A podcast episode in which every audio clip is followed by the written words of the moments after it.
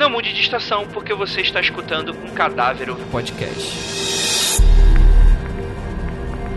Entre poder ficar invisível ou voar, que tipo de poder você escolheria? De certo, as duas habilidades parecem incríveis à primeira vista, mas muitos defendem que essa pergunta na realidade seria um teste quanto à moralidade. Alguém interessado em invisibilidade, em teoria, a usaria para quebrar regras sociais vigentes. Roubar um banco, por exemplo, furtar um supermercado até molestar e perseguir pessoas. É mais ou menos como no conto escrito por H.G. Wells, o Homem Invisível. Depois que um cientista coberto por ataduras por todo o corpo vai para uma pequena cidade do interior da Inglaterra, se hospeda em uma pousada. Depois de um tempo em que a cidade passa a sofrer de saques misteriosos, a população se volta para o misterioso e grosseiro cientista, que revela sua verdadeira identidade como o Homem Invisível. Condição que conseguiu após conseguir inventar uma fórmula milagrosa e que, a todo custo, busca um antídoto para voltar ao normal. Após ser descoberto e ter ganhado fama em jornais, não consegue mais enganar pessoas. Em seu retorno ao povoado, o cientista é capturado e morto pela população enfurecida. E após ser descoberto e ter ganhado fama em jornais, não consegue mais enganar pessoas.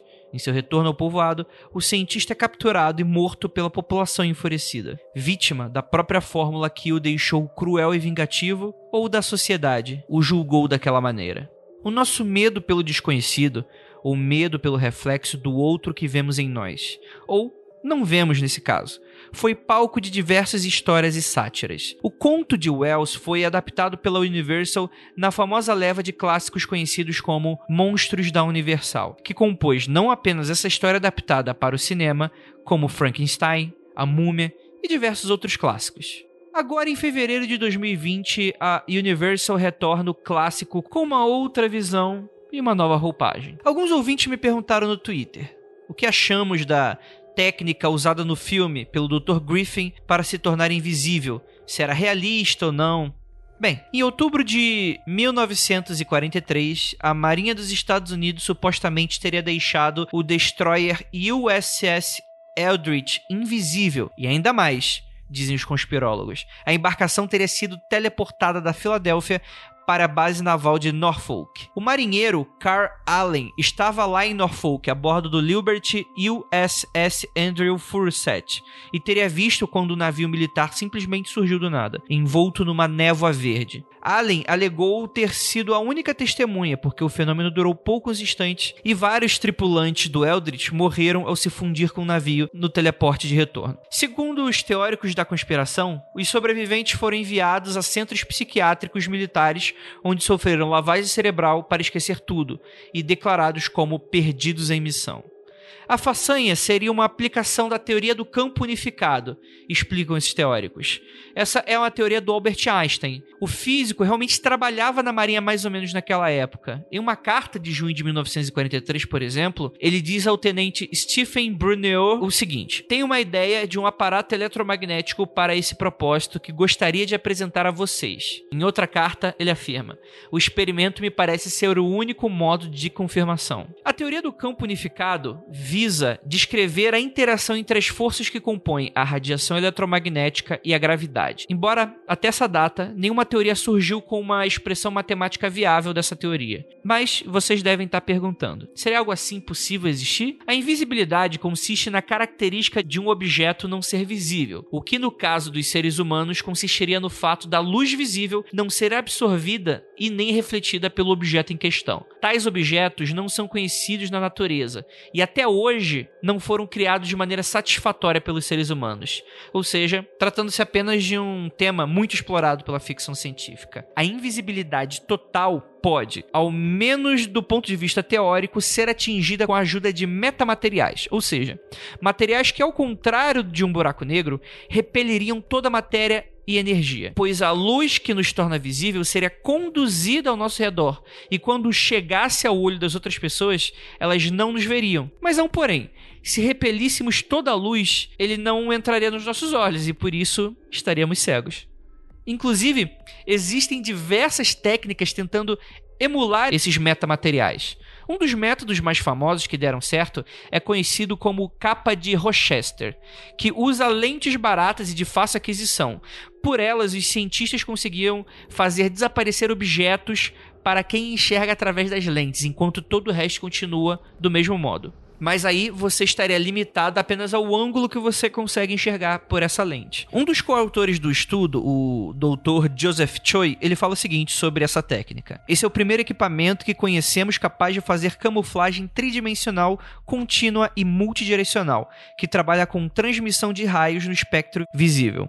Existem muitas técnicas para camuflagem, e a ideia básica por trás delas é pegar a luz e fazê-la contornar o objeto como se ele não estivesse lá, sempre usando materiais exóticos e de alta tecnologia. Inclusive, a pesquisa foi submetida à revista Optics Express. O equipamento possui quatro lentes bem comuns que foram colocadas a uma distância bem específica para fazer que a luz desviasse de um objeto colocado do outro lado. A técnica tem um funcionamento bem perfeitinho, mesmo que o observador se afaste da posição ideal de visão. Vou deixar algumas fotos para vocês aí no post. Voltando sobre essa parte química, um avanço na pesquisa sobre propriedades capazes de tornar um material invisível foi obtida com nanopartículas de óxido de cobalto sintetizadas na presença do aminoácido L-cisteína. Esse trabalho ele foi tema de um artigo, o Chiromagnetic Nanoparticles and Gels, publicado pela revista Science. Perdão pelo meu inglês nórdico. É resultado de uma colaboração internacional iniciada há três anos, que reúne pesquisadores da Universidade Federal de São Carlos, aqui no Brasil,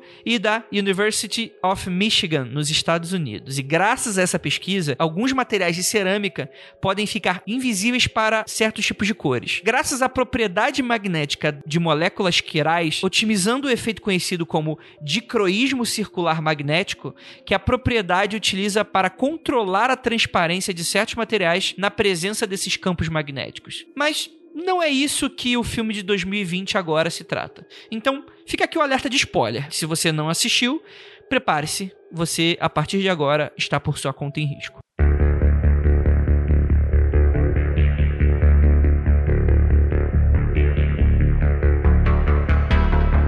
O Dr. Adrian Griffin é um brilhante cientista que também é um namorado abusador nas horas vagas. Desenvolve um traje super tecnológico. Ao invés de inventar uma química mítica em uma ciência extrapolada, ou algum complexo technobabble de ficção científica, para quem não sabe, technobabble é um jargão muito utilizado para aqueles momentos em que, para deixar a narrativa um pouco mais verossímil, talvez dentro de uma ficção científica, ele começa a jogar palavras aleatórias científicas e você se perde, tá tudo bem agora você aceitou que aquilo ali faz o que faz. O filme ele apela para algo que realmente seria mais plausível, apesar de amplificado para a realidade. A técnica da invisibilidade vem da roupa projetar o que está sendo filmado por várias microcâmeras, dispostas por toda a superfície do traje, gerando assim uma espécie de chroma key ambulante que sai por aí imprimindo em si mesmo o ponto de vista da pessoa que o observa.